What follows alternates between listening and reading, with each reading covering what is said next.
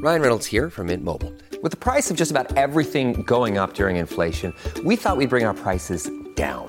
So to help us, we brought in a reverse auctioneer, which is apparently a thing. Mint Mobile unlimited premium wireless. Ready to get 30, 30, bit to get 30, bit to get 20, 20, 20, bit to get 20, 20, bit to get 15, 15, 15, 15 just 15 bucks a month. So, Give it a try at mintmobile.com slash switch. $45 upfront for three months plus taxes and fees. Promo rate for new customers for limited time. Unlimited more than 40 gigabytes per month. Slows. Full terms at mintmobile.com. We took it all. We brought them to our land. An endless night, ember hot and icy cold. The rage of the earth. We made this curse. Carved it in the blood on our backs. We did not see. We could not, but she did. And in the end, What will I become? Senwa Saga. Hellblade 2. Play it now with Game Pass. Sejam bem-vindos a mais um episódio do podcast do Manual do Homem Moderno, o seu melhor amigo na internet. Meu nome é Edson Castro, jornalista e apresentador, e hoje eu estou aqui muitíssimo bem acompanhado de Rossandro Klinge, É este.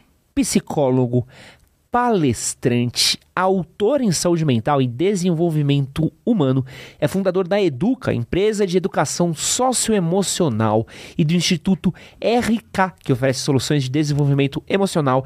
É docente do mestrado em psicologia organizacional e gestão pessoal na PUC do Rio Grande do Sul, é professor convidado do curso de felicidade da Unicamp São Paulo, autor de cinco livros, consultor da Rede Globo em temas relacionados a comportamento, educação e família, colunista da rádio CBN e é psicólogo clínico também. E hoje a gente se reúne aqui para falar sobre autoestima e amor para o próprio. Rossandro, Prazer, Prazer tá aqui. enorme. muito complicado, pessoas com currículos muito grandes, tá? Por favor, faça menos coisas pra gente poder ser mais rápido. Ah, eu, eu- eu acho que o currículo que mais define qualquer profissional de saúde mental é, é que ele é um ser humano. Pô, Porque seria impossível a gente atender um ser humano sem ser bem humano. pô, isso Isso é... que eu acho que é o, o único currículo que pode ser citado numa hora dessa. É um ser humano que resolveu ajudar seres humanos a ficarem melhores como seres humanos. E aí diz tudo. E hoje a gente vai ajudar outros seres humanos aqui, falando um pouquinho sobre amor próprio, autoestima. Esse episódio daqui faz parte de uma série de conteúdos que a gente quer lançar aqui sobre desenvolvimento pessoal, abordando alguns temas aí mais aprofundadamente, trazendo um pouco mais de atenção, um pouco mais de foco. A gente acaba falando de tantos temas por aqui, conversando de tantas coisas que às vezes vale a pena a gente parar e se especializar em alguns assuntos específicos. Como sempre, quero pedir para vocês deixarem o seu like aqui, porque o like que você deixa aqui é de graça, custa nada, fortalece muito o nosso trabalho, ajuda bastante a gente continuar aparecendo por aqui. E se você puder compartilhar esse episódio, melhor ainda. Compartilhe esse episódio de podcast no grupo do WhatsApp, do Telegram, da sua família, da sua igreja, dos seus amigos, de quem você acha que esse conteúdo pode te ajudar. E se você estiver ouvindo a gente nas plataformas de áudio, queria pedir para você também deixar a sua avaliação no Spotify. Você pode clicar ali nos três pontinhos e nos dar cinco estrelas. E nas plataformas da Apple, você volta ali no nosso episódio do podcast e também pode deixar a sua avaliação. Isso ajuda demais a gente a continuar crescendo aqui o nosso podcast, trazendo convidados maravilhosos tais quais o Rossandro. E para completar, temos aqui a nossa perguntinha do Spotify. E aí eu gostaria de saber de você. Qual outro tema de desenvolvimento pessoal você gostaria de ver a gente tratando por aqui? Deixe a sua sugestão para a gente poder, quem sabe, aí transformar num episódio de podcast. Sandro, pra gente começar o nosso papo, eu queria entender o que que é autoestima? O que que caracteriza a autoestima e amor próprio? Se eu pudesse definir assim. A forma como a gente se define e se constrói de modo a gente se avaliar positivo ou negativamente. Porque você pode ter uma autoestima baixa e uma autoestima alta, né? Então, a forma como você vai construindo referências ao longo da sua vida. Ah, meu pai gosta do Corinthians. E aí eu sou palmeirense. E a relação da gente desandou por causa disso, porque meu irmão gosta do Corinthians e eu não. E aí meu pai começou a ter mais papo com meu irmão do que comigo. E como eu sou uma criança, e eu sou naquela fase, não sei se aconteceu com você, quando os pais colocam refrigerante, a gente compara no copo do irmãozinho para ver se está igual, a mesma coisa. A gente ia comer o tio. Não é isso? Então, assim, pô, você botou mais nele porque a gente tem que. Palp... O amor tem que ser palpável, tem que ser medido ali na reguinha, né? Você começa a sentir assim: eu não sou querido porque eu não torço pelo time que meu pai torce, mas eu não consigo ser diferente porque o time que eu gosto é esse. E você vai meio que construindo a partir de um monte de elementos da sua vida um senso de avaliação de si. Você vai dando certas notas que é baseado muito no que as pessoas que você ama dizem ou falam sobre você e como você também se sente. Aquilo vai criando esse conceito de autoestima, ou seja, como você se percebe no mundo. São conceitos que se misturam, autoestima, amor próprio, são, são muito próximos, né?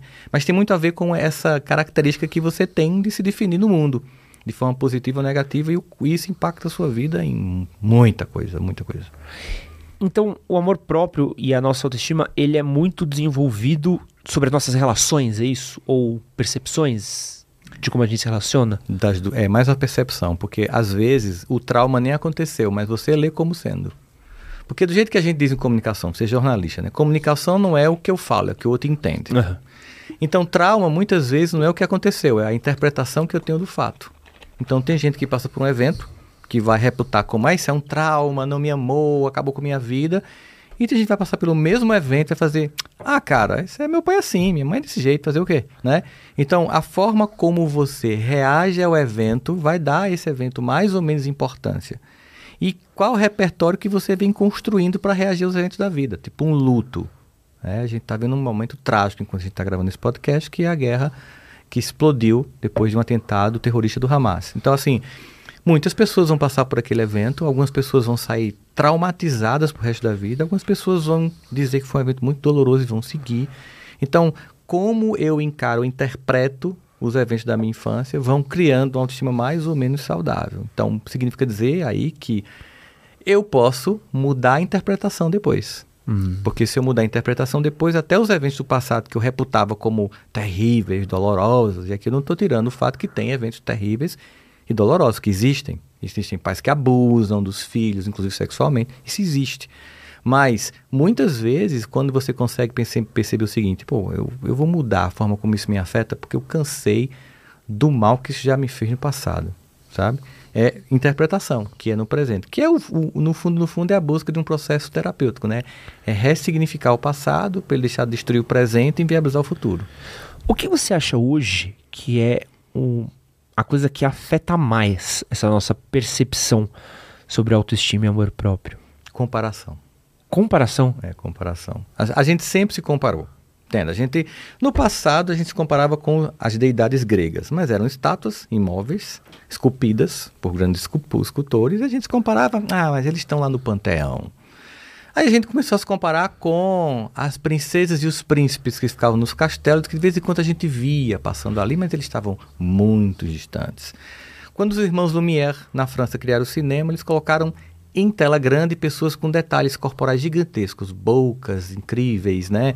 A gente pensa aqueles, aquelas atrizes dos anos 30, 40, 50, Landelon, aquela coisa todinha. A gente já começou a se comparar com pessoas que não eram mais príncipes ou princesas ou deidades, mas celebridades. Aquilo ali foi descendo, quando chegou na rede social, aí é a sua vizinha, que tem um, um, um canal de influência digital, é, é, é, a sua prima, é o seu amigo, e aí são as pessoas muito próximas. Então o nível de comparação hoje ganhou uma, uma, um status de loucura hoje em dia. As pessoas estão sempre se comparando numa vida que por mais que você diga que é editada, que tem filtro, que o nego pensou muito bem de postar e que só posta uma vida editada, você está lá no feed, depois de 14 minutos, num feed de Instagram, de, de TikTok, seu cérebro deixa de produzir endorfina, substância que produz sensação de prazer e esperança, explode cortisol, ou seja, em 14 minutos de feed inocente antes de dormir, você começa a deprimir neuroquimicamente falando. Sua autoestima, sua autoestima vai por água abaixo, porque você fica aí com aquela. Eu acho que feed de, de internet é meio que a música da Xuxa. É. Todo mundo tá feliz. Tá feliz, menos você. Tá todo mundo comendo camarão e só você comendo a comida que sobrou da sexta-feira, entendeu? Tá todo mundo na balada, só você com pijamão, a caneca, deprimido, vendo série. E não é isso, né? Que as pessoas elas postam apenas o que elas querem postar. Né? E aí você fica vendo aquilo ali. Então, comparação hoje gera uma profunda destruição de autoestima, porque comparação é sair da sua própria referência para buscar lá fora referências que nem sempre são as suas, seus caminhos e que podem ferrar você em muitos sentidos. Eu olho muito pro jeito como a gente vive hoje, e até uma frase que eu usei, acho que é no podcast aqui, com, com a própria Monja Cohen, acho, que antigamente o, o referencial de dar certo, pelo menos dentro da minha família, era assim, pô, meu filho fez 18, é, não foi preso, não pegou passagem, tem uma casa, tem um carro, Paga os boletos direitinho. paga os boletos, cuida da preta, cuida do filho e tá bem. Esse deu certo, tá aí, tá cuidando dos filhos, o filho tão bem, ele tá bem, tá tudo bem. Aí meu filho deu certo. Esse era o referencial de dar certo. Era. Principalmente dali onde eu nasci, todo mundo. Pô, você tem o seu lugarzinho pra morar, tá cuidando da sua família, pô, gente, deu certo demais, pai. E eu olho hoje um pouco do referencial do que é dar certo, e eu, eu vejo e sou atacado até mesmo, porque a gente também é impactado por conteúdo, quem cria Sim, conteúdo também é sim, impactado. sim. Do, pô, o, pro homem ser homem, ele precisa ter um milhão, ele precisa ter é, duas casas, precisa ter uma empresa, precisa ter empreendido, precisa ter feito filho, precisa ter viajado o mundo, precisa... Assim, caraca, eu preciso de tudo isso pra dar certo? Essa percepção desse consumo, desse adquirir, desse bem, ele coloca essa cobrança nossa, ela coloca a nossa autoestima em, em xeque também? Coloca não só autoestima, coloca a vida. Porque isso faz com que muitas pessoas que têm uma vida que é feliz não se enxerguem assim. Por comparação, uma vida que é o que muita gente queria, você olha para as outras pessoas que estão. Porque a comparação sempre a gente só se compara com quem está acima. Tá. E, e aí já ferra, né? Porque tem gente que diz assim, ah, mas isso me motiva. Eu lembro de um paciente que ele chegou para mim e disse, "Ah, eu, eu- eu nunca vou ser feliz. Ele faz o seguinte, traz para mim uma lista do que você precisaria ser para ser feliz na próxima, na próxima sessão. Aí ele trouxe uma lista. Eu queria ter 1,90m, queria ser loiro, queria ter olho azul, queria ter eh, falar seis idiomas, queria ganhar tanto, queria ter feito um pós-doc em Harvard, tal, tal, tal. Aí assim, isso aqui é a tua meta de felicidade? Disse, "É, então você tá ferrado, cara, você nunca vai ser feliz. Porque você está querendo coisas aqui que é até inviável. Por exemplo, você tem 1,90m, é inviável. né? Então, assim, se eu não crio um mínimo de relacionamento lógico entre aquilo que eu desejo ser e aquilo que eu quero ser, é que a gente chama de ego real e o ego ideal. O eu real e o ideal. Edson, real, tá aqui. Edson ideal tá aqui. Então, no passado era aquilo, ó. O Edson real, roçando real, tá aqui. O, o, o, o real. O ideal é aqui. É dar, dar certo. É trabalhar, é casar, é ter um filho, é pagar as contas e ser uma pessoa decente, não fazer mal a ninguém. Ok. Agora não, cara. Tá aqui o real e o ideal, cara. Ninguém sabe onde tá. E aí toda vez que você entra na rede social, subiu. Não, você tem que ser um cara que investe, você tem que ser, saber investir na bolsa. Não, você tem que ter capital lá fora, você tem que ter uma casa em Orlando alugada para ter dinheiro em dólar. Aí quando você olha, cara, você tem uma sensação, cara, eu tô ferrado. E é uma vida que muita gente queria ter. Ou seja, por comparação, até quem poderia estar grato com a própria existência não consegue validar as próprias conquistas. Porque fica nessa loucura que só vai gerando um sentimento de impotência em todo mundo. E hoje a gente vê um monte de gente que não consegue nem sentir o sabor da própria conquista. Porque até essas pessoas que estão conquistando tudo isso, elas estão num frenesi do nada é suficiente, que eu, eu vejo muitas dessas pessoas que têm todas essas coisas aí e estão ferradas. Você está vendo hoje em dia, são muitas celebridades dizendo assim, estou deprimido. Eu preciso parar. Porque foram nessa de atingir todas essas metas e esqueceram de coisas muito mais essenciais para a felicidade uma relação feliz, estável, respeito naquilo que você tem, com quem você convive. Sabe a importância, por exemplo, de que muito mais importante do que você estar numa casona, num condomínio, é você estar tomando um café com quem olha para você e tema por, por você ser quem você é, não pelo que você pode oferecer, que geralmente essas pessoas já nem sabem se as pessoas que estão perto delas gostam delas, do que elas oferecem. Você perde uma rede de afeto e troca por uma rede de contatos. Quando você troca família por network, meu amigo, você pode ter o melhor salário do mundo. Se prepare, você vai ser infeliz e a sua autoestima vai ser fingida para continuar vendendo para os outros uma felicidade que você paga para as pessoas terem que nem você tem. Eu tava dando uma estudada essa semana, eu tava lendo alguns textos e eu li um texto que me, me pegou muito, assim, um- uma parada que o, o autor falava sobre a nossa falsa percepção do que é conquista, do que faz a gente se sentir bem e por que, que a gente tem tanta dificuldade em ter relações humanas. Porque você ir atrás de um bem material é muito simples. Pô, se eu quiser comprar esse iPad. Eu queria muito comprar esse iPad meses atrás, né? E aí eu tinha uma viagem marcada. Falei, pô, queria ter um iPadzinho aqui e tal. Pô, precisei viajar. Viajei. Fui até uma loja. Vi qual era o que mais adequava ali ao valor que eu queria pagar. Comprei. Hoje me arrependo, podia ter comprado um que era um pouquinho mais caro, mas tudo bem. É, comprei. Estou muito feliz com isso daqui. Só que isso aqui é um bem físico. O trabalho que eu tive pra ter isso é fácil, foi fácil. O técnico foi fácil. É caro, é caro, mas é fácil. Uma relação humana ela é difícil. Ela despendia tempo. Eu ter uma amizade, eu sentar com você pra ouvir o seu problema, toma o meu tempo que eu deixo de ganhar alguma coisa e não é sobre mim. E isso, as pessoas não sabem mais lidar com isso, né? Então, É. pra gente é mais fácil a gente focar num bem material do que numa relação humana, né? Uhum. Isso. Quando você olha, por exemplo, tem uma nova série da Netflix sobre Blue Zones, né? Que são aquelas áreas em que as pessoas têm uma vida longeva, passa dos 100 anos, e são felizes. É, longeva sem usar fraldão. Longeva de boa. Trabalhando, Excelente. produtivo e felizes. E aí vão lá e pega Okinawa no Japão, pega ali uma, uma, uma, uma cidade que tem perto da Universidade de Stanford, Stanford ali no Vale do Silício, pega na Itália, na Sicília, e aonde eles vão, chega muito no padrão que aquela pesquisa de Harvard bem famosa sobre felicidade chega. O que torna as pessoas felizes são os relacionamentos que elas têm a intensidade, a intimidade e a profundidade desses relacionamentos. Hoje em dia a gente tem um monte de conhecidos superficiais que para a gente alimentar essa rede de conhecidos superficiais, a gente desinveste dos conhecidos próximos, desaprofundando relações essenciais. Ou seja, é como se fosse uma, uma árvore que quer ser super frondosa, mas não quer ter raiz profunda, que é quem dá sustentação.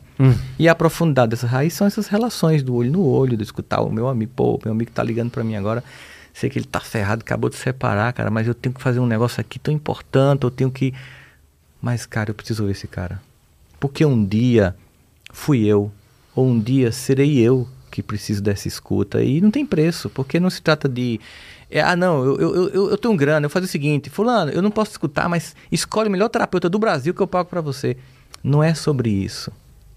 É sobre você, meu amigo, me escutar. Eu não tenho que criar uma solução para você. É só sobre aquele lugar, dizer alguém está escutando a minha dor. E, e isso não tem preço. As pessoas elas deixaram de fazer isso, porque a gente vive naquilo que Byung-Chul Han vai chamar de a sociedade do cansaço. Todo mundo vai produzir e tal, e meta e tal. E isso vai adoecendo, porque no fundo, no fundo, muitas dessas conquistas que a gente fez foi para impressionar as pessoas que a gente ama. E a gente esqueceu disso. E hoje a gente quer impressionar um monte de estranhos. e termina que a gente vira um estranho da gente mesmo, né? Não, e a própria percepção de, de o que, que é felicidade, né? Eu mesmo, eu lembro quando comecei o projeto, eu pensava, pô, eu vou ser feliz o dia que eu puder viver só do projeto. Que eu puder viver só disso daqui. E um dia eu comecei a viver só disso. Falei, não, mas não vou ser feliz quando eu chegar no, sei lá, um milhão de inscritos. E aí eu cheguei a um milhão de inscritos. Falei, não, temos um milhão de inscritos, mas nosso estúdio é ruim. Minha casa não é legal. Eu vou ser legal, eu vou ser feliz quando minha casa for legal, meu estúdio for legal, as coisas forem legais. E eu olho hoje e vejo, tipo, óbvio que era um milhão de coisas, que eram coisas muito mais acima, mas eu comecei a me questionar um pouco do tipo, pô, peraí. Tipo, olha o que eu fiz, olha o que eu consegui, olha essa estabilidade que eu criei. E a felicidade deveria estar aqui. E nunca deixar de ambicionar, mas eu comecei a ter um reflexo do o quanto eu ambicionava coisas e pulava etapas. Ou talvez não curtia certas coisas porque eu tava sempre no, pô, eu preciso do próximo, eu preciso do próximo. Opa. E eu chego num ponto e falei assim, cara, talvez o próximo não venha. Ou talvez o próximo demore, ou talvez o próximo chegue. E eu talvez não me complete porque eu vou querer um próximo próximo. Sim.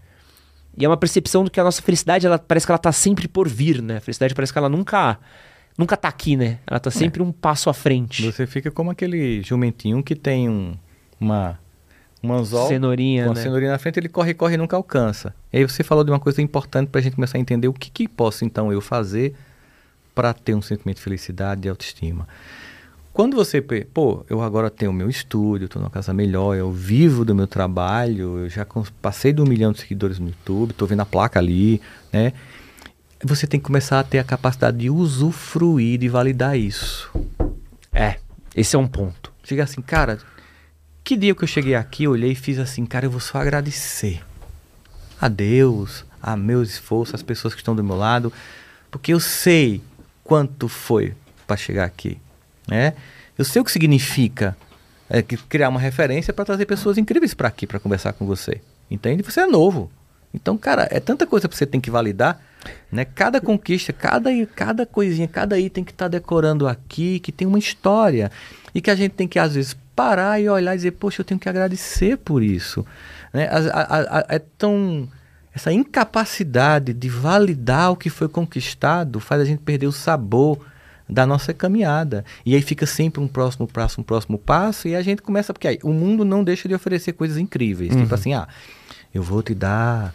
Você, você, ah, você tem um jatinho? Ah, mas o, existe um jatinho que você pode decorar ele com o cara da Gucci. Inclusive tem um que tem um cara que faz umas torneiras folhadas a ouro que mora em Dubai. Não para, cara. Não para. O mundo vai sempre oferecer um próximo passo. E, e vai sempre tirar de você o sabor da jornada já feita. E é preciso essa capacidade de pensar assim, opa, peraí, cara, eu não tenho que achar que ser grato pelo que eu conquistei significa que eu vou parar de caminhar, porque às vezes eu acho que as pessoas fazem uma equação. Não, se eu agradecer o que eu conquistei, eu paro. Não, não para. Hum. Não, você, você apenas tem a capacidade de usufruir, sabe? Usufruir, por exemplo, poderia ser um copo assim, Swarovski? Poderia. Mas a água mudaria a qualidade dela?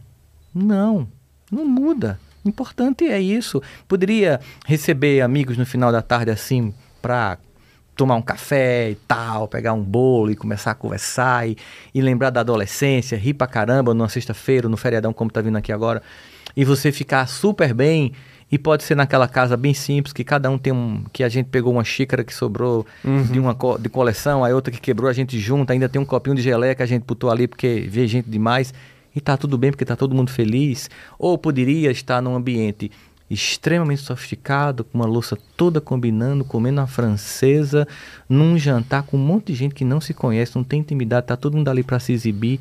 Onde é que tem amor? Onde é que tem autoestima? Hum. Onde é que tem superficialidade? Onde é que tem palhaçada e pantomima e, e, e, um mundo fake? Sabe? Então, às vezes, você tá, sei lá, no Réveillon da sua casa, ano de crise, tá ferrado, sem grana, comprou uma Cida Cerezé, ainda tá achando bom, pegou um frango, desfiou, botou lá atrás, botou mesa de plástico, tá com todo mundo vendo o Réveillon passar na TV. Mas todo mundo que tá do teu lado te ama. E tem um monte de gente que tá em Dubai ou tá em Nova York, com um monte de gente estranha, num super restaurante, tá lá, às vezes, muito mais preocupado em postar para mostrar que você tá lá, porque não tá realmente perto de quem você ama. É muito sobre isso. E não significa dizer que eu posso ter toda essa grana e estar tá junto com quem eu amo. Uhum. Posso. Mas às vezes essa busca frenética te afasta de coisas muito essenciais, que inclusive é a capacidade de olhar para você e perguntar: eu gosto de mim como eu sou, eu sou só o fruto das minhas conquistas. Não que eu me afaste disso, entende? We took it all. We brought them to our land. An endless night, ember hot and icy cold. The rage of the earth. We made this curse. Carved it in the blood on our backs. We did not see. We could not, but she did. And in the end... What will I become? Senwa Saga. Hellblade 2. Play it now with Game Pass. O quanto que é, a minha autoestima, o meu amor próprio, a minha relação comigo mesmo, ela afeta as minhas relações? Profundamente. Ela determina como as minhas relações vão ser. As pessoas elas vão me tratar como eu permitir que elas me tratem segundo a forma como eu percebo que mereço ser tratado. Qual? Vamos lá. Vamos lá. Se uma pessoa não se ama, ela vai desenvolver um sentimento profundo de baixa autoestima. Certo. E como ela tem necessidade de pertencer, de ser querida, ela vai querer esse afeto. Mas como ela não se ama, ela vai comprar esse afeto. Tem gente que compra de várias formas. Tem gente que compra dizendo sim a todo mundo, não consegue dizer não a ninguém. Você pode fazer isso para mim? Posso. Você pode fazer isso por mim? Posso. Diz, diz sim a todo mundo para dizer um monte de não a si mesmo e a si mesma.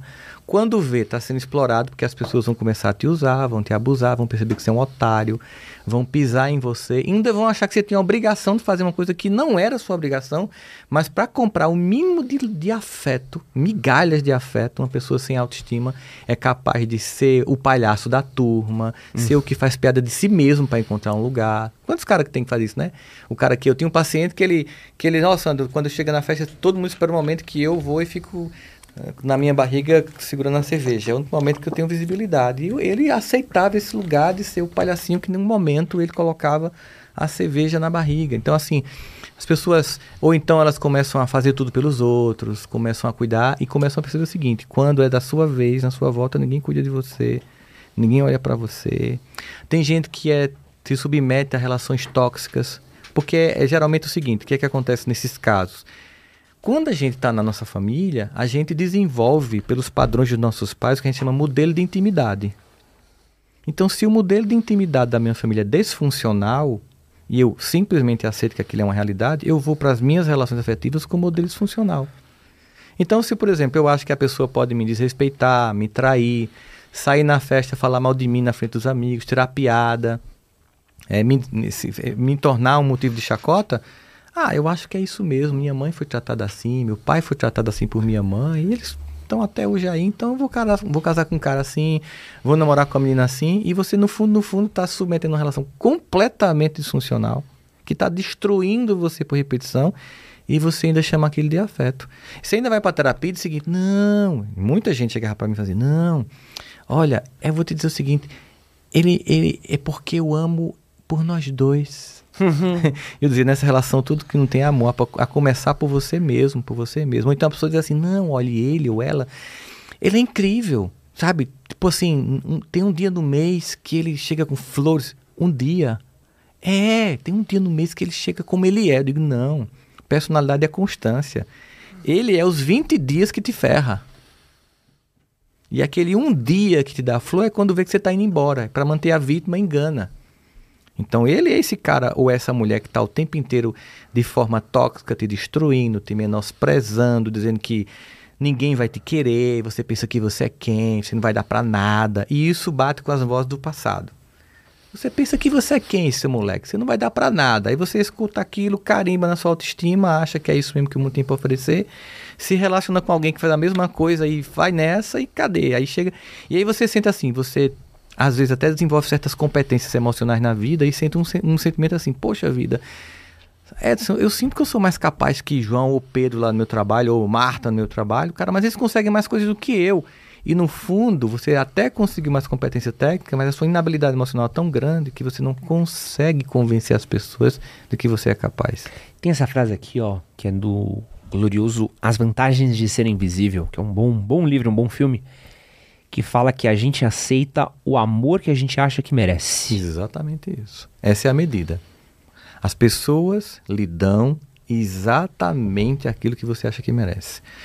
Quando você começa a entender que não é sobre as pessoas, é sobre você, que você tem que se dar o que o mundo nunca te deu, senão eu vou passar a vida porque meu pai não era atencioso, porque minha mãe era narcisista. E aí você passa a vida na acusação, você nunca amadurece, nunca assume uma responsabilidade e vai permitir que as pessoas continuem tratando desse lugar. Se você pensa, peraí, calma, ok, não me deram o que eu precisava, agora vai ter que ser eu, velho. Eu que vou ter que me dar isso. Eu vou ser o adulto na sala que vou me dar a mim aquilo que nunca me deram, que me negaram, ou porque ah, e por que me negaram? Cara, e você vai saber por que negaram? Pode ser porque a pessoa era escrota, porque a pessoa era perversa, porque a pessoa era ruim, porque a pessoa era transtornada emocionalmente, porque a pessoa simplesmente não tinha para dar porque também não recebeu. Uhum. E entregou só aquilo que recebeu, talvez um pouquinho mais para você, e você tem que fazer o seu jogo com aquilo que você recebeu.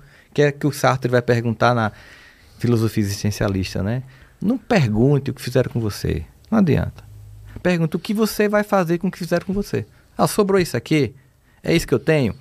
Vamos construir alguma coisa a partir daí, porque senão vou ficar.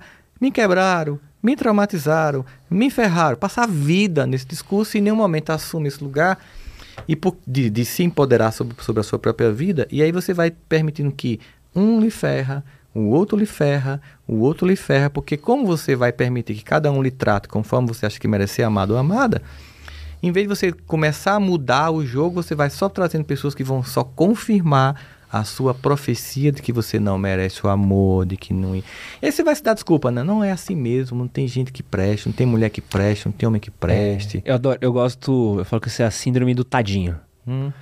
Porque o tadinho é um lugar muito confortável. A partir do momento que você é o tadinho, que você é a vítima. Ah, não, pô. Fiz ali, me trataram mal, eu fui ali e o mundo. É cruel. É cruel. E eu, e eu tô aqui hoje porque as pessoas são horríveis, as coisas estão horríveis. Você fala, tá. Mas você fez alguma coisa além? Ou não? Porque às vezes Fica você lá. aceitar o lugar ruim, essa, essa imposição. Óbvio também. Não, não vamos, estamos falando que o mundo não é injusto, que o Tem. sistema que a gente vive não é opressor, que É as coisas super. estão desiguais. Isso é fato. Isso é água, né? Uhum. É a água que a gente tá nadando. Mas às vezes esse lugar do tadinho ele é conveniente. Sim. E a gente fica no tadinho por quê? Porque eu sei que se eu tiver que mudar isso, dá tanto trabalho. Sabe, eu tenho que discutir a minha relação do trabalho, eu tenho que eh, tomar a autoridade por sobre minha vida dá trabalho. Dá né? limite às pessoas. Dá limite, eu cuidar dá trabalho. Mas se eu for tadinho, é muito mais fácil. Uma vez, quando eu era adolescente, eu cheguei na frente de uma praça lá na minha cidade e tinha um senhor, com uma ferida aberta.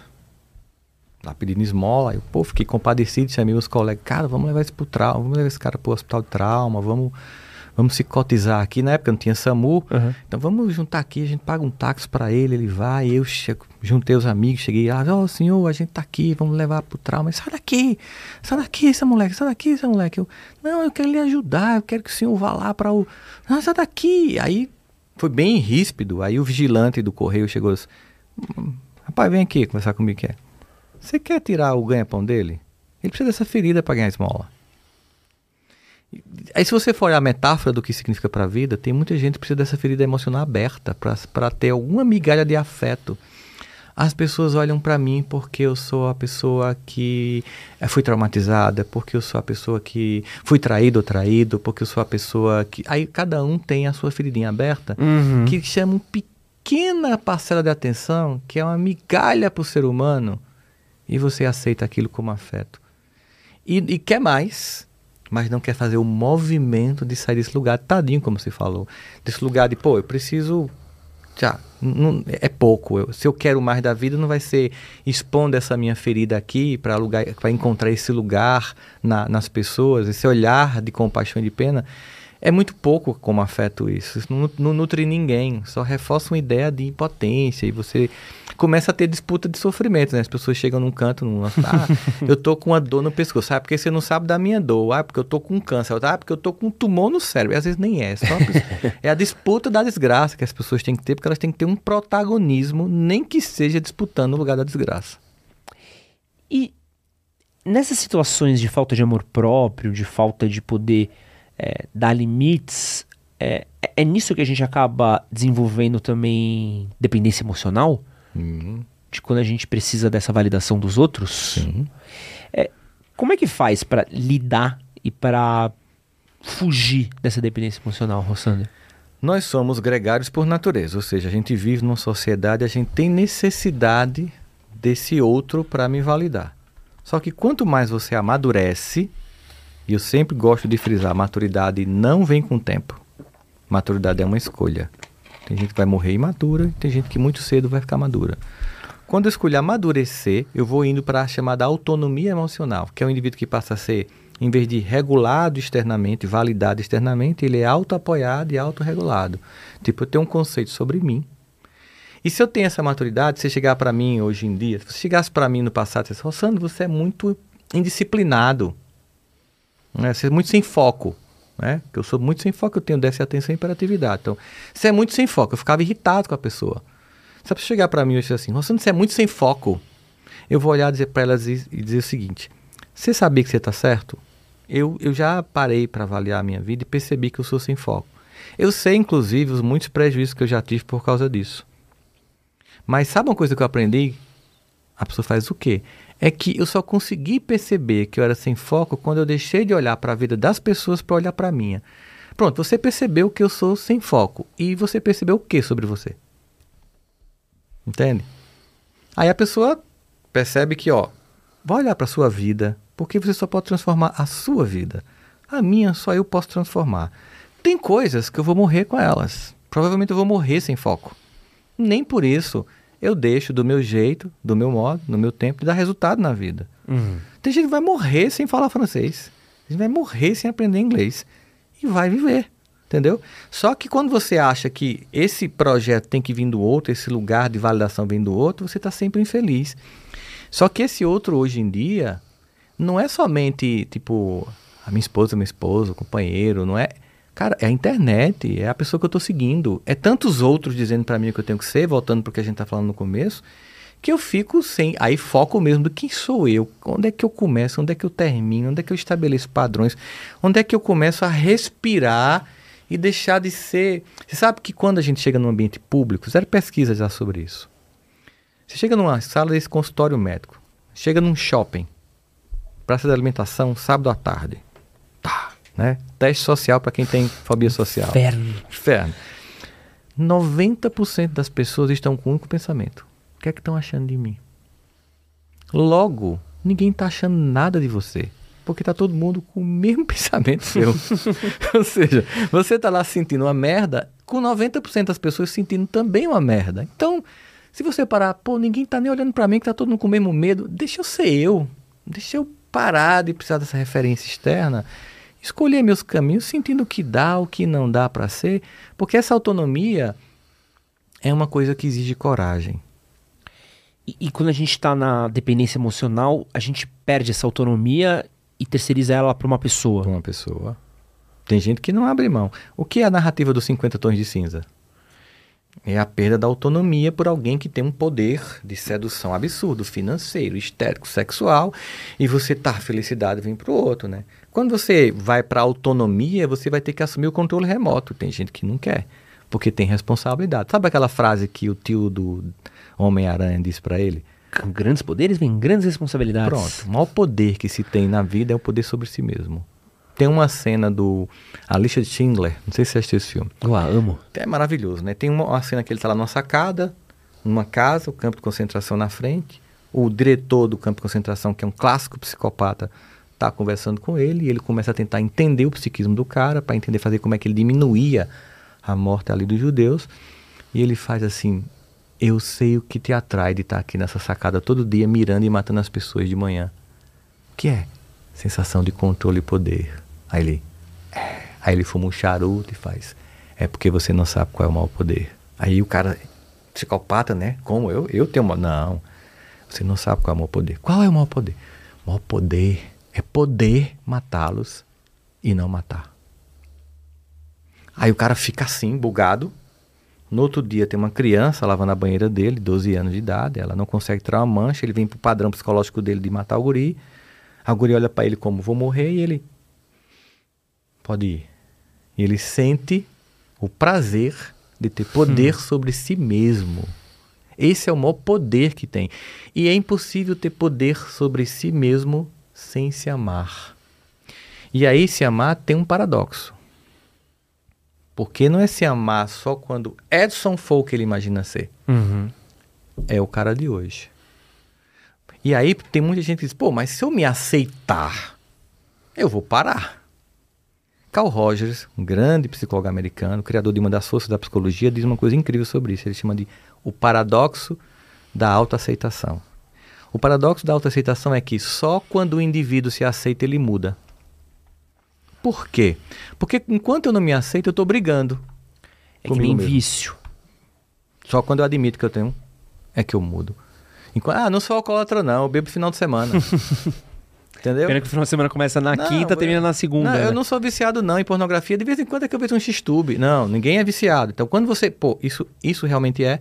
Isso está me afetando e eu quero tomar medida sobre isso. Então, o alto amor é quando você se aceita como você é, você deixa de se acusar, de se menosprezar, de terceirizar, de fazer o lugar do mimimi da vítima que você falou, do tadinho. Finalmente você sai desse lugar e começa a ter toda essa energia que estava externa a você, volta para você finalmente e você agora vou usar para mudar o cara que eu quero ser. Inclusive entender que tem coisa que eu nunca vou mudar e vou me amar a si mesmo. Eu vou morrer de tal jeito e, e faz parte da minha vida, inclusive perceber que tem coisas que eu vou passar a vida contornando. Tipo assim, imagina, sou diabético, ou eu passo a vida com ódio porque sou diabético, ou agradeço porque tem insulina. E eu não vou mudar isso, a não ser que crie alguma coisa que cure de fato. Enquanto não, eu vou fazer um monte de coisa e sou diabético. Entendeu? É. Antes da gente continuar, cara, aqui só dar um recadinho dos livros do Rossandro. O trouxe dois livros aqui pra gente. Exato. Trouxe o queridíssimo Eu Escolho Ser Feliz e As Cinco Faces do Perdão, ambos pela editora Letra Mais. Tem também o Help, Me Edu, Eduque. Eduque. Me Eduque. E tem um livro com Cortella vindo também, é Vai isso? sair as cinco estações, as quatro estações da alma, vai sair com Cortella agora. E tem um anterior que eu lancei na pandemia, que é O Tempo do Autoencontro, a importância e o papel do deserto em nossas vidas. Boa. Maravilha. Quem quiser procurar os livros do Rossandro também, ó. Lá na Amazon na mesa. tudo. Tudo tem na Amazon, né? Tem tudo, cara. Então fica a recomendação pra Menos vocês. o aí. Alto Amor, aí é com você. Mas tem um PlayStation 5, né?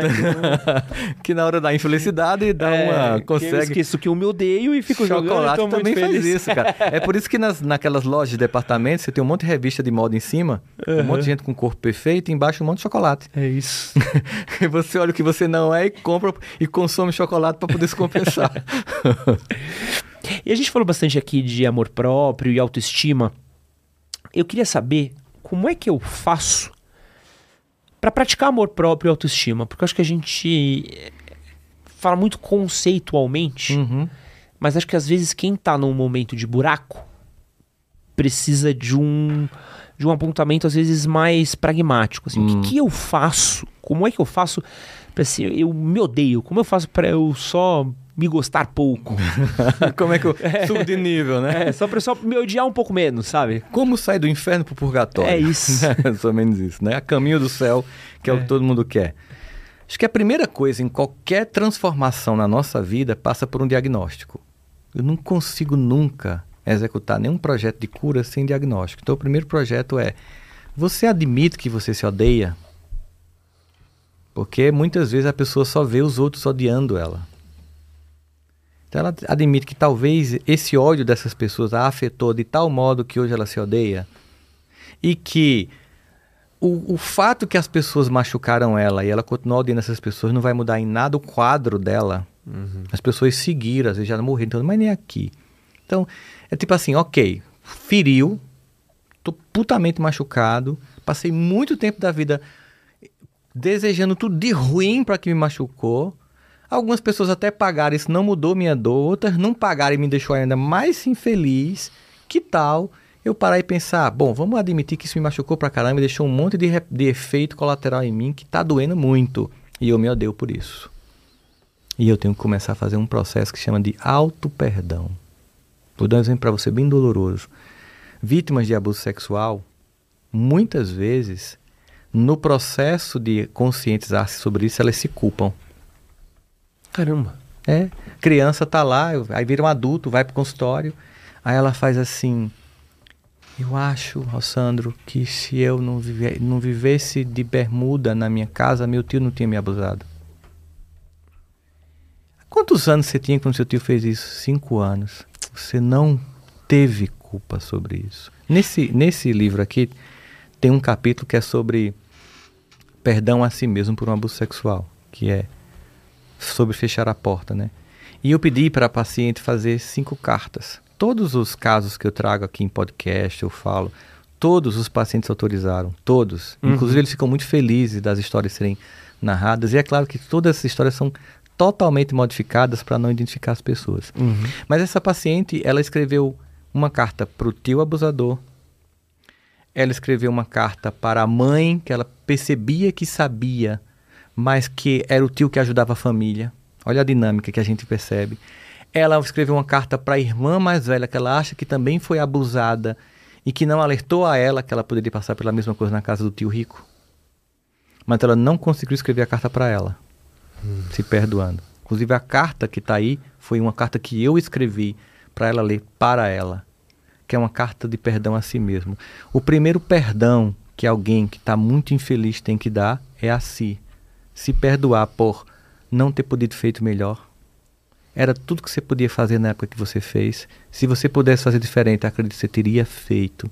Se você tivesse repertório emocional para responder de outro modo, você teria respondido. Então, se perdoa por ter passado por tudo isso.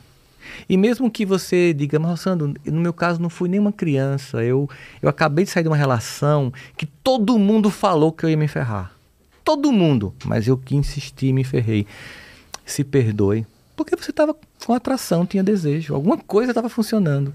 Se perdoe porque você, como muitos de nós, acreditou que, não, se eu vou mudar esta pessoa, o nosso amor vai transformar esta criatura terrível né, num ser humano luminoso. E não vai transformar. Então, o primeiro perdão é esse movimento, sabe? De você olhar para si e dizer assim, cara, eu, eu vou deixar de me odiar por tudo que eu permiti ou que eu nem permiti que fizeram comigo. E a partir daí, o que eu posso fazer também para estimular esse amor próprio? É uma questão de é, aparência? É uma questão de cuidado? É uma questão de. É, um, é, é, muita coisa junta. Não é uma coisa que é uma decisão só. Uhum. Às vezes a pessoa ela, ela aposta numa coisa que é mais fácil. Tipo, ah, não, se eu ficar o cara mais malhadão, a mulher mais corpo mais massa, eu vou finalmente ter. Ela está centrando a autoestima na autoimagem. Uhum.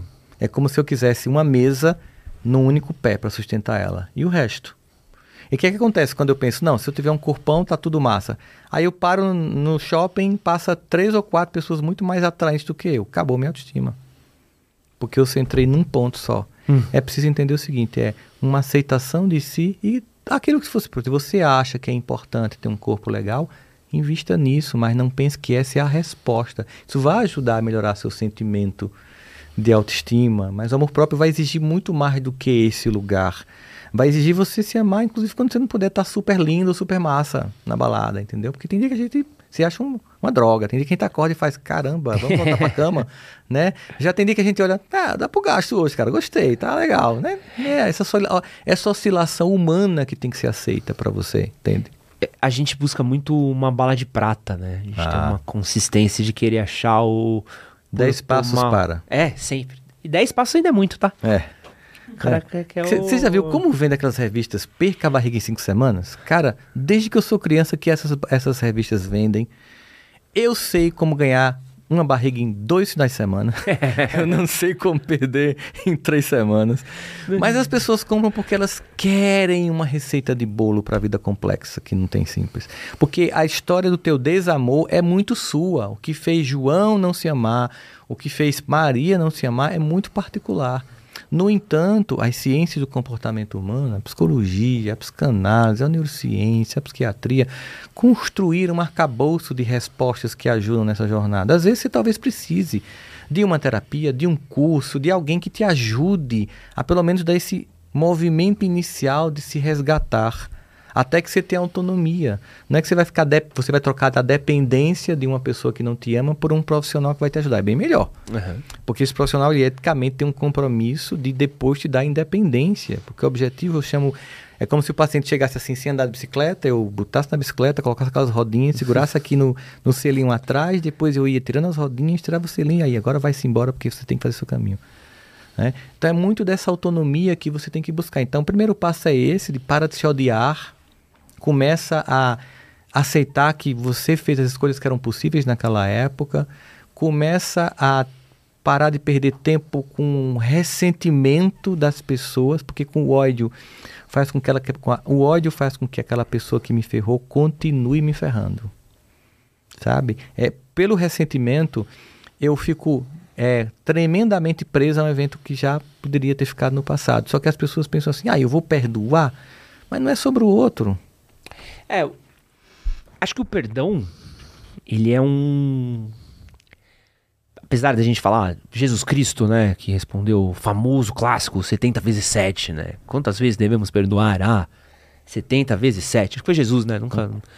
Mas é difícil, talvez por causa das feridas, né? Porque eu acho que a gente acaba tendo a dor, a gente remoe, a gente guarda uhum. e a gente crava certas coisas como tem um filme do Homem-Aranha agora, o Homem-Aranha é, através do multiverso. Não sei se você assistiu, muito legal. Que ele fala que são os eventos canônicos que eles falam. São os eventos que se definem repete, a nossa vida. E, e se repetem e tudo mais. Tipo, é, isso daqui é o que define quem eu sou, é esse evento daqui. E acho que é difícil de perdoar, porque a gente define nossa vida a partir das nossas dores, né? Então, você falou bastante aqui ao longo desse podcast sobre os pais. Hum. Porque a gente é definido pelos nossos pais, pela nossa criação, pelo ambiente que a gente vive. É, muitas pessoas tra- traumatizadas pela violência, é, pela adolescência, Sim, também. que é um momento muito definidor. Relações amorosas, casamento. Então, esses são os pontos canônicos da nossa vida. E é difícil da gente perdoar porque parece que é como se a gente. Aquilo marcou minha vida. Como é que eu vou perdoar alguém que minha trajetória estava vindo pra cá e pode ter vindo pra cá? Como é que eu por vou causa dessa perdoar? Como é que eu pratico o perdão? Primeira coisa que a gente tem que entender é que o perdão é um processo, não é uma escolha intelectual. Intelectualmente, todo mundo sabe como perdoar é leve. a gente já passou por um momento que a gente perdoou alguém e fez, uau, que alívio, né? Só que esses eventos aí disruptivos na nossa vida exigem um- uma força muito maior de perdoar. E aí, se você pensa o seguinte: se aquela coisa mais leve quando eu perdoei me trouxe tanta leveza, imagine o que vai acontecer quando eu perdoar a coisa mais pesada da vida. E aí talvez eu vou começar por uma outra, um- eu vou fazer uma outra resposta. Eu vou falar o que não é perdoar. Porque ajuda muitas pessoas. Perdoar não é esquecer. Se você estiver esquecendo, procure um geriatra, porque o alemão Alzheimer está perto de você. Perdoar não é esquecer. Perdoar é lembrar sem aquela dor. Eu não vou esquecer, até porque essa, essa memória me trouxe um aprendizado sobre o que você pode fazer comigo para me ferrar novamente. Perdoar nunca foi concordar com o que você fez. Ó, tá tudo bem, você não fez nada demais, não. Não, você fez, você me ferrou. Mas eu cansei do quanto isso me afetou. Eu decidi que a partir de hoje eu não quero que isso me afete mais. Perdoar nem sempre é parar de sentir dor. Porque às vezes o que você me provocou deixou uma coisa que ficou perpétua. Imagine que alguém te atropela e você fique paraplégico. E você perdoa essa pessoa. Você vai voltar a andar? Não. Não. Mas você decidiu o seguinte: meu corpo está deitado, mas a minha alma vai ficar em pé. Eu não vou permitir que essa pessoa me aleje até na minha alma. Então é muito sobre a forma como você determina o quanto aquele mal provocado na pessoa. Eu conto uma historinha que eu acho que pode ajudar os, os seus nossos telespectadores aí, a galera do Manual do Homem Moderno, que espero que você não esteja vendo na hora da janta, do café ou do almoço, porque você vai parar de comer depois de contar essa história. Imagina, Edson, que você tem uma tia que mora em Santos. E que essa tia é a tia que sabe fazer uma receita da sua avó que não está mais aqui. Não sei se sua avó já morreu, alguma da sua avó já morreu. Mas aquela avó que se ama muito, que ela tem uma receita de pudim que só ela fazia, ela fazia só no Natal, porque ela sabia da importância daquele ritual. Você pega ela aqui, desce para Santos, no feriadão, sua tia, ela sabe fazer, ela te dá o pudim no tapaué. Você traz de volta para São Paulo, mas você é uma pessoa decente, porque você é uma pessoa decente, você devolve o tapaué. Vem um outro feriadão e você vai voltar para Santos. Só que você não quer enfrentar aquele engarrafamento miserável de quase 3, 4 horas para descer para Santos. Então eu vou de ônibus. Que aí eu vou ali vendo o meu iPad novo, lendo um, um e-book no Kindle, eu baixei uma série e vou vendo, e não vou estressado dirigindo. Só que do teu lado tem uma pessoa que não está muito bem. Você sente que a pessoa está meio com vontade de vomitar, e você, pô, essa pessoa vai vomitar, vai vomitar. De repente, numa das curvas de para Santos, ela vomita em você. Eu vou dar detalhes, tá? Quando você olha, pedaço de ovo com iogurte, bagos de laranja, um pouquinho de café, e você olha para aquele estrago e faz: caramba, eu não acredito que essa pessoa vomitou em mim, ainda tem umas três horas de estrada. A única coisa que você tem para aliviar a sua barra é a tapaué da sua tia. Que deveria estar com sobremesa, mas você não teve tempo de fazer essa delicadeza, devolver sobremesa para sua tia. Você pega a tapaué, abre ela e como um rodo você vai tirando aqui a parte sólida, fecha, chega lá, conta para sua tia e mostra a tapaué. Aí sua tia diz, não quero outra, não quero mais essa. Você passa o feriado em Santos, guarda a tapaué com vômito e volta para São Paulo. Porque quando você for chegar em casa, você tem que contar todo mundo que vomitaram. Você tem que provar que vomitaram você. Você guarda a tapaué para segunda mostrar para a galera do podcast que trabalha com você. Você guarda porque final de semana você vai para sua igreja. Você tem que mostrar para seus irmãos de fé que aconteceu aquilo. E tem o Réveillon, cara, que você faz a retrospectiva 2023. Aí você pega a tapaué com o vômito que está lá há meses e olha. Você fala, que coisa sem sentido, né? E mágoa é o quê?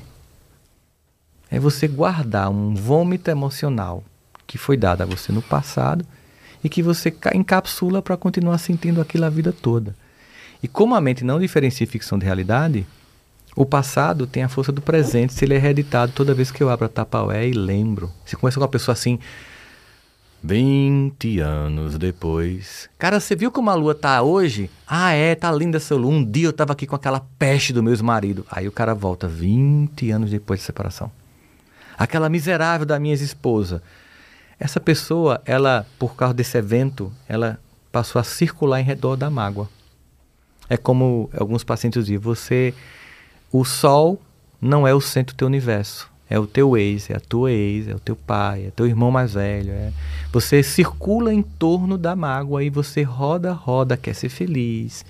E não consegue, porque você quer dormir em paz não vai conseguir, porque você quer crescer na vida e não consegue investir emocionalmente e crescer na vida profissionalmente, porque é tanta energia gastada para administrar o ressentimento que falta. Eu até digo que não tem concorrente no mundo, você sabia? Já parou pensar nisso? Por quê? Imagina assim quase que metade da humanidade está presa no passado. Com mágoa, com ressentimento, com ódio, alguns com saudade. Quase que outra metade está presa no futuro, com ansiedade de uma coisa incrível acontecer. Tem pouca gente aqui, cara, presente, consciente, sabendo o que precisa fazer, apesar do passado um futuro que não chegou. Dois tempos que não existem. Um passado que já se foi, um futuro que não chegou. A única coisa que eu tenho disponível para mim é o presente. Os que estão aqui conscientemente fazem a roda girar. O resto fica preso a dois tempos que não existem. Um que não volta e um que não chegou. E eu só consigo amar hoje. Eu só consigo me amar hoje. Eu só consigo abraçar hoje.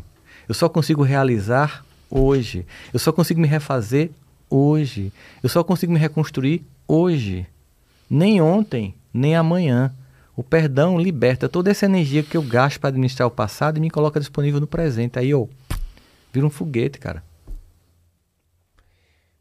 Eu tenho falado muito, ultimamente, alguns vídeos, alguns podcasts, um pouquinho sobre é, a ausência de significado que um pouco da nossa geração está vivendo, né? Talvez é, sou um pouquinho mais novo que você, acho. Tá com quantos anos? Bem mais novo que eu, tenho tem, certeza. Quanto você tem? o momento de será que a minha autoestima vai ser melhor agora? Depois da minha idade? Não, pode falar, fica tranquilo. Quanto é que você acha? Eu tenho, eu tenho 36, eu diria que você tem uns 44. 52. 52, pá, tá bem demais. tá é... vendo? Ó, tô bem demais, já tô me sentindo melhor. é, minha geração pegou um pouco disso, acho que a geração mais nova já pegou um pouco mais forte, mais assim. Forte é um olhar para o mundo com uma ausência de significado. Então, o que eu digo? A gente olha e fala: pô, eu vivo numa realidade onde me falta acesso, então eu sei que será difícil chegar nas melhores faculdades, nos melhores é, estudos, melhores cursos, melhores empregos. É, preciso trabalhar muito para conseguir as coisas. Eu lembro que esses dias estava conversando com um amigo meu e a gente teve uma conversa que eu fiquei muito triste por ele, assim. A gente tava andando numa praça que tem aqui na Moca, né? Ele olhou para um apartamento e falou: Porra, mano, meu sonho era morar num apartamento que nem aquele. Eu falei: Pô, Dani, vamos pensar como fazer, como conseguir. Ele falou: Cara, mas custa mais de um milhão aquele apartamento. O apartamento custa um milhão e meio. É um bairro que minha avó nasceu, onde eu gosto, que eu crio tal.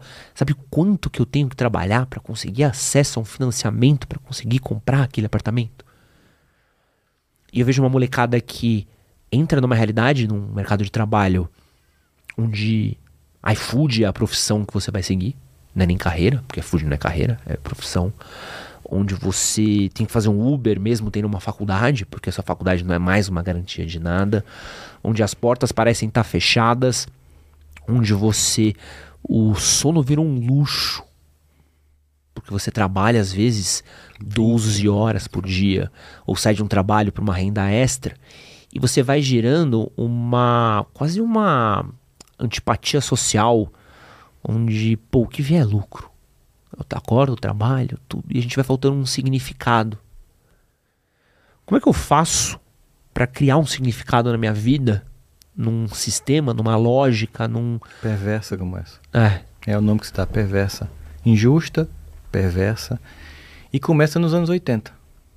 Quando decisões do governo Ronald Reagan com Margaret Thatcher na Inglaterra decidem destruir a classe média para aumentar a lucratividade das empresas.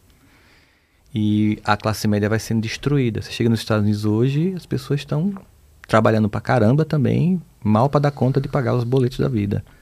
né? Pagar os financiamentos, as coisas todas. Então, termina que primeiro você tem que olhar que parte do seu insucesso não é seu insucesso, é de um sistema muito forte que está muito contra você.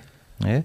E aí, claro, a gente volta para aquilo. Porra, Sandro, mas vocês estavam falando o tempo todo que eu não posso ser vítima. Tá, é claro, eu não posso ser vítima, eu não posso ficar preso a tudo isso, mas eu não posso diagnosticar que parte da minha dor não é a minha dor, João, é a dor que todo João e toda Maria está sentindo porque é perverso o sistema.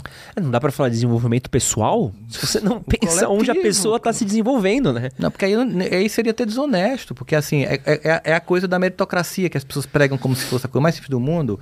Ah, então eu moro numa casa que tem dois cômodos, tem seis irmãos, né? Venda brigadeiros, você vai ficar rico. É, ah, cara, poxa vida, né? Não.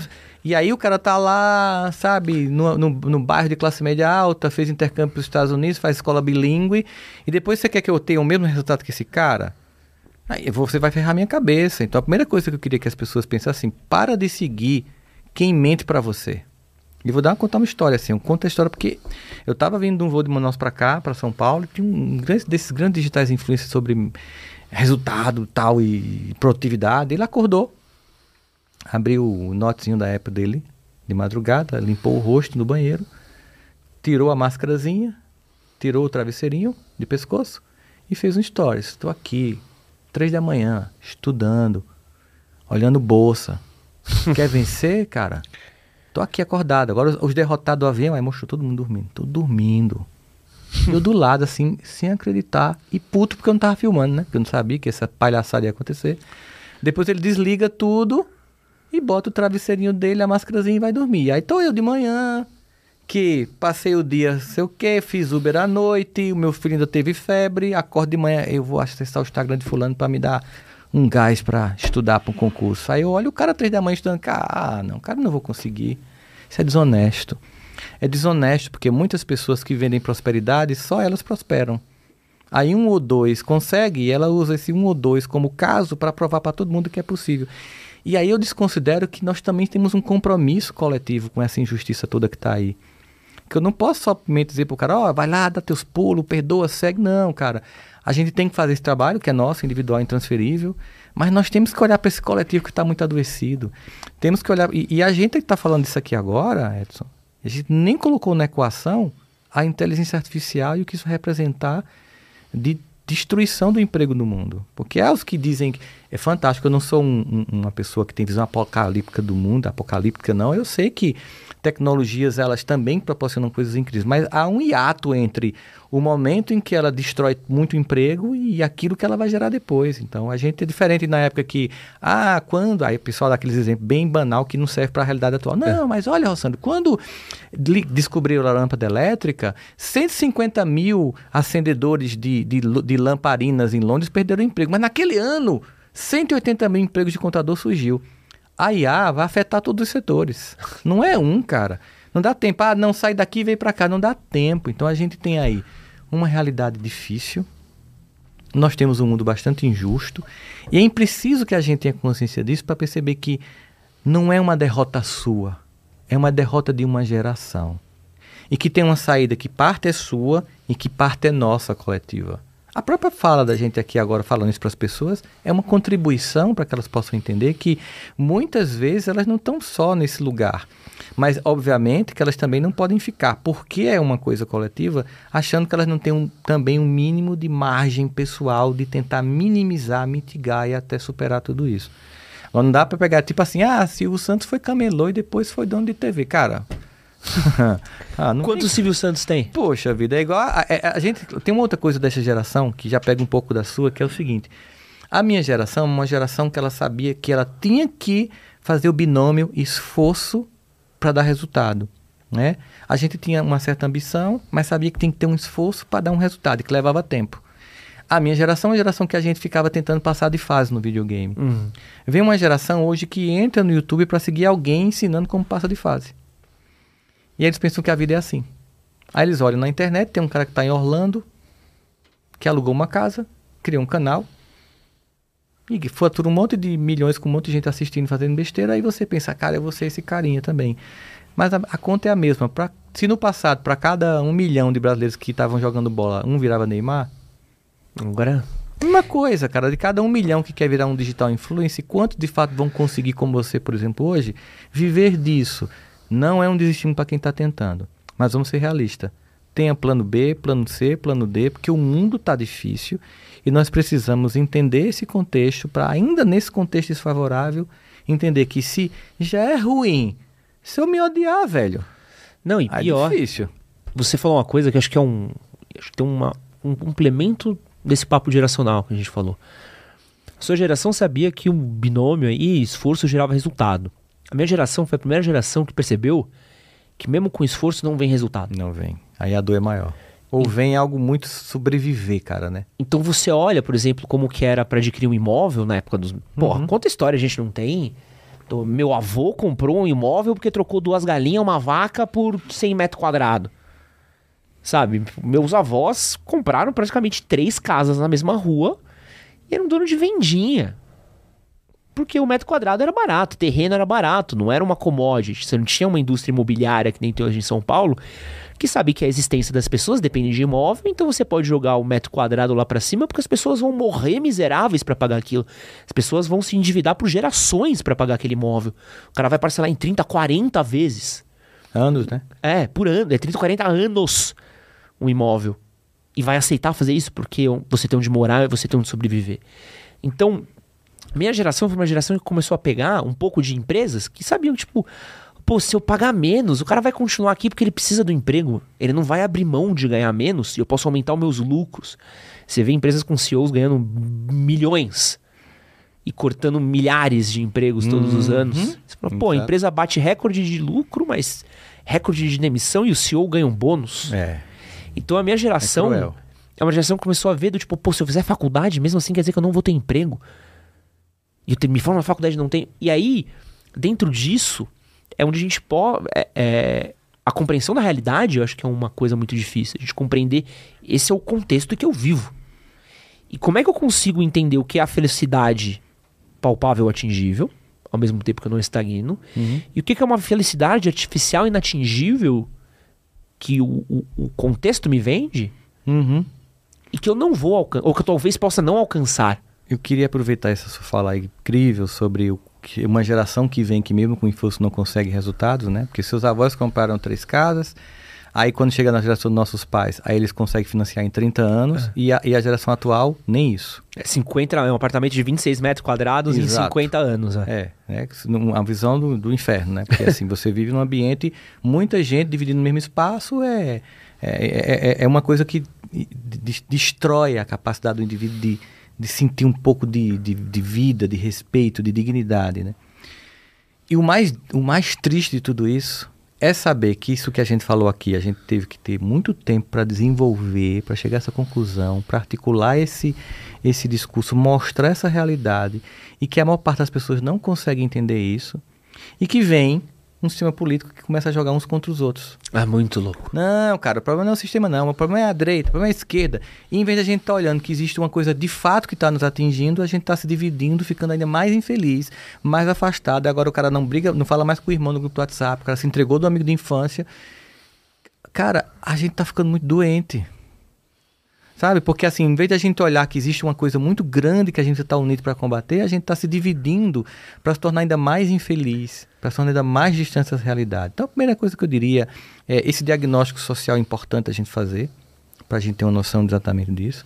Começar a entender que eu preciso construir minhas alternativas baseado em que meu eu ideal fique próximo do meu real, porque se ficar muito distante eu vou sentir uma sensação de incompetência absoluta que eu entenda que eu preciso esse binômio é, esforço continua valendo, mesmo que o resultado seja mais demorado, porque também chegou uma outra geração depois da sua. É. Qual é essa geração depois da sua? É uma geração que uniu duas coisas terríveis: alto nível de ambição e pouco compromisso. Quer com resultados incríveis sem esforço nenhum. Não aí, é? aí, é, aí é a tempestade perfeita do caos. Quantos a gente trombou aqui na empresa nesse Ah, último ano?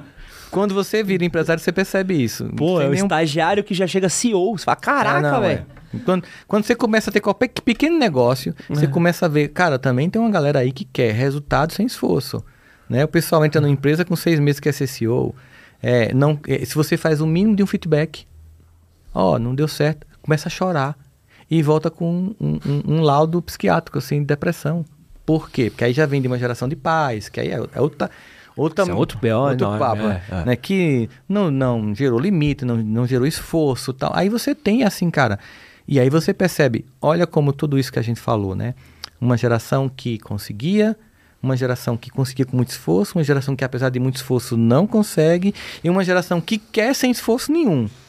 Coincidentemente, aspas, a geração mais suicida da história humana, a mais depressiva, a mais ansiosa, a mais angustiada, porque é a que mais terceirizou a vida. Entregou para o destino, para os pais, para a sociedade. E aí, veja só, o contexto pode ser desfavorável? É, mas se você não assumir minimamente naquilo que te cabe no seu lato e fundo, um pouco de controle desse teu contexto na tua vida, sem se amar, querendo do mundo sem querer nada em troca, aí fica muito mais difícil, né? E como é que eu faço dentro dessa lógica de entender quão cruel o mundo é? E dos esforços que eu preciso fazer, como é que eu faço para me conectar melhor com as pessoas? Como é que eu faço para ter relações mais significativas? Talvez tirar esse significado idealizado de coisas que eu possa ter e entender melhor e apreciar melhor quem eu tenho por perto. Aí eu volto para o amor próprio.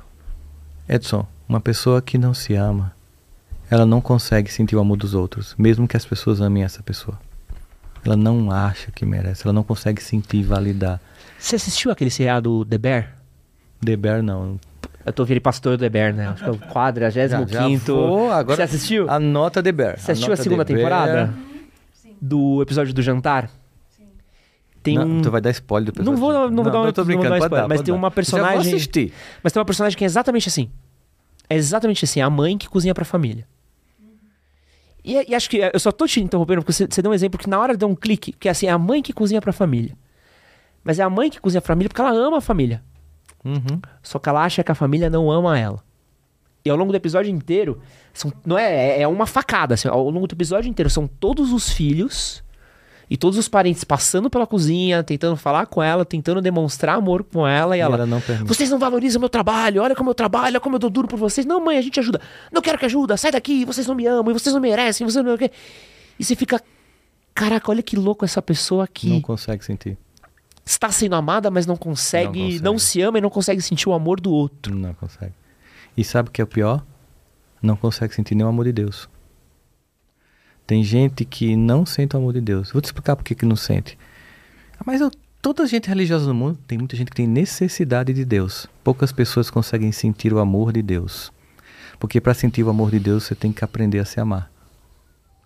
Quando você tem uma doença, tipo, eu tive Covid e perdi o olfato e o paladar. Puta que droga. É, e eu comi. Eu comi porque eu precisava. Mas Aham. eu não senti o sabor. Tem gente que se relaciona com as pessoas assim. Elas têm necessidade de ter um esposo. Elas têm necessidade de ter uma esposa, um filho. Elas têm necessidade até de Deus. Mas porque elas não conseguem se amar, elas não conseguem sentir o amor que as pessoas têm para oferecer. A linguagem do amor dela é tão turvada que ela não consegue sentir. Está sem o paladar da vida. Elas estão sentindo só doce, amargo, podre não podre, e a vida com um conjunto de sabores para oferecer e que você não permite. Porque a grande coloração da vida é olhar para você com o sentimento de merecimento do amor. Então, muita gente tem necessidade de Deus, mas não sente o amor de Deus, e vive nas igrejas em busca de Deus por necessidade, mas não consegue sentir tudo que Deus tem para oferecer. Muita gente é cercada de pessoas que têm realmente amor para entregar, mas a pessoa não consegue receber, porque ela está presa num circuito de ressentimento para com a vida e para com ela ou para com ele.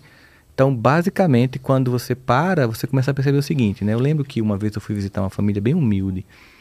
Era um trabalho que eu fazia na adolescência e nessa noite eu saí desta mesma casa.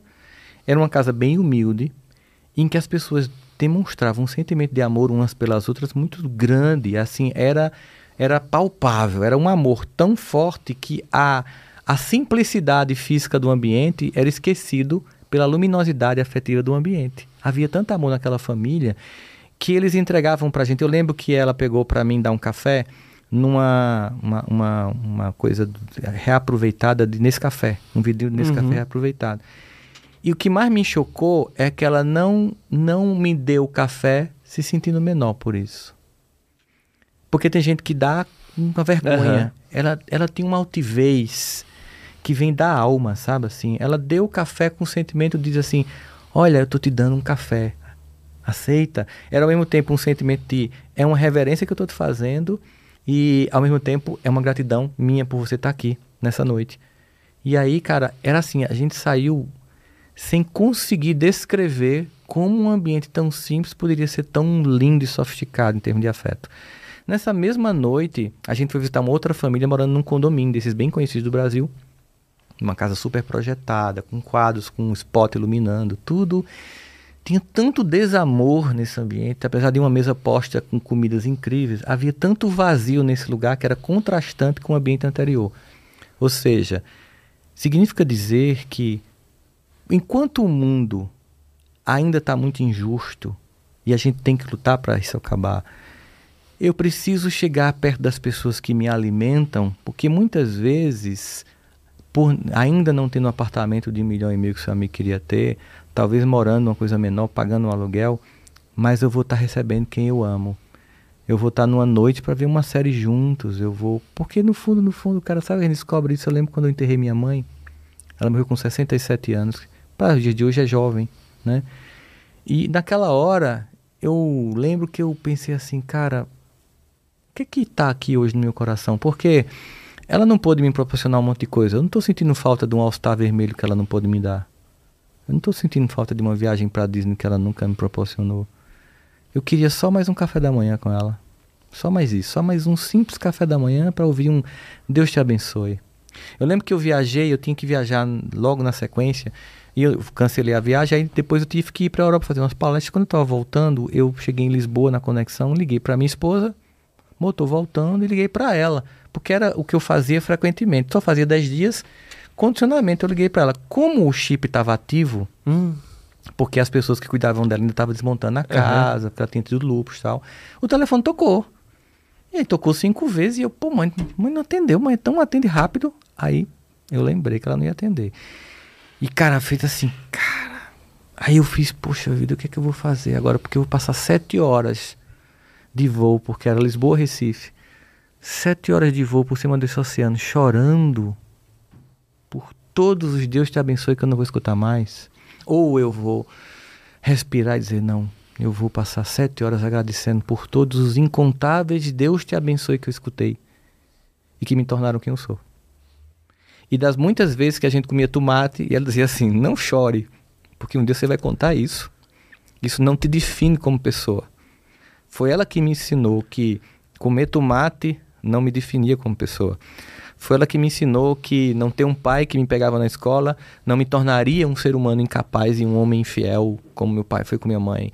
Não me tornaria um alcoólatra como ele foi. Embora essa seja uma figura muito apaziguada no meu coração, um pai que hoje eu respeito, amo e perdoo entendo tudo o que aconteceu com ele.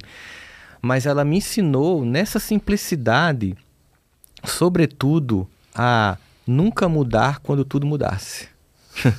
Meu filho, se um dia mudar a sua vida, eu acho que vai mudar, porque eu vejo que você tem muita vontade de crescer. Não mude você como pessoa, porque é, se você perder a humildade, vai perder tudo, sabe? Então, assim, essas pessoas estão aí, cara, do lado de você, vendo o podcast com você agora. E no piloto automático, você está curtindo um monte de foto de gente que não diz nada para você. Você está ignorando as pessoas que estão do teu lado, que estão na tua. Na, aquela avó que você não visita mais, que vai contar uma história repetitiva, vai lá e escuta de novo escuta de novo, até entender o que ela está querendo dizer, sabe? É porque são essas coisas que ficam. E essas coisas é que criam a base do amor, sabe? Porque não é o carro que eu vou ter, porque eu conheço gente que tem tudo e se sente uma bosta total, né? a gente quantifica muito, né? Eu Muito. sinto, eu sinto que a gente pegou um pouco do jeito que a gente vive e aplica às nossas relações, né? Sim. Tipo, o que, que eu vou ganhar com isso? O que, que eu vou perder com isso? Pô, vou no almoço da casa da minha mãe. Pô, vou perder tempo. Pô, isso aqui vai tirar três horas do meu domingo que eu podia estar vendo uma série. Ou que eu podia estar fazendo aquilo. Então a gente bota um, um preço Em cada coisa, em cada em atitude. cada coisa. Em coisas que são sem preço. Uhum. um almoço com uma mãe, um, um jantar, uma conversa, um café. E aí a gente esquece que coisas elas estão aqui. A gente falou do iPad que eu comprei. Pô, daqui 10 anos eu tenho certeza que vai ter um, um iPad, ou um referencial igual. Uhum. Não sei se meu pai tá aqui 10 anos comigo. É. Só que a gente trabalha pelo iPad, mas a gente não trabalha pelos pais. A gente não trabalha pelos nossos amores, pela nossa esposa, pelos nossos amigos, e a gente não. E isso que a gente ainda tá falando de coisas que são quantificáveis. A gente nem São. tá botando as invariáveis do, do caos, né? Pode Pô, acontecer. quanto. Quantas famílias não deram um beijo de boa tarde em Israel, que a gente tava conversando agora, e o caos aconteceu e Tudo virou. tudo virou. Você fala, cara, aquele foi o meu último beijo, aquele foi o último. Pô, eu não tive tempo nem de cogitar que talvez eu fosse perder algo que era tão palpável, tão atingível. Então, a, a gente não valoriza mais isso, né? A gente tá tão preocupado com um milhão, com a casa, com o apartamento, com o iPad, com o relógio, com o tênis, com o carro, e as pessoas vão. vão perdendo valor, né? E aí, por causa disso que a gente tá tão infeliz. Porque é, é nesse lugar, apesar dessas pessoas imperfeitas, que a gente constrói essa referência de amor, sabe? Aquele pai distante, porque o pai dele era distante, aquele pai que não fala comigo, porque o meu avô não falava com meu pai. Mas ele foi lá, usou, casou com minha mãe, eu tô aqui no mundo tentando fazer minha história. Que, que, que tem de. Que que eu, que, por que, que eu não posso ver o que funcionou nisso tudo, né?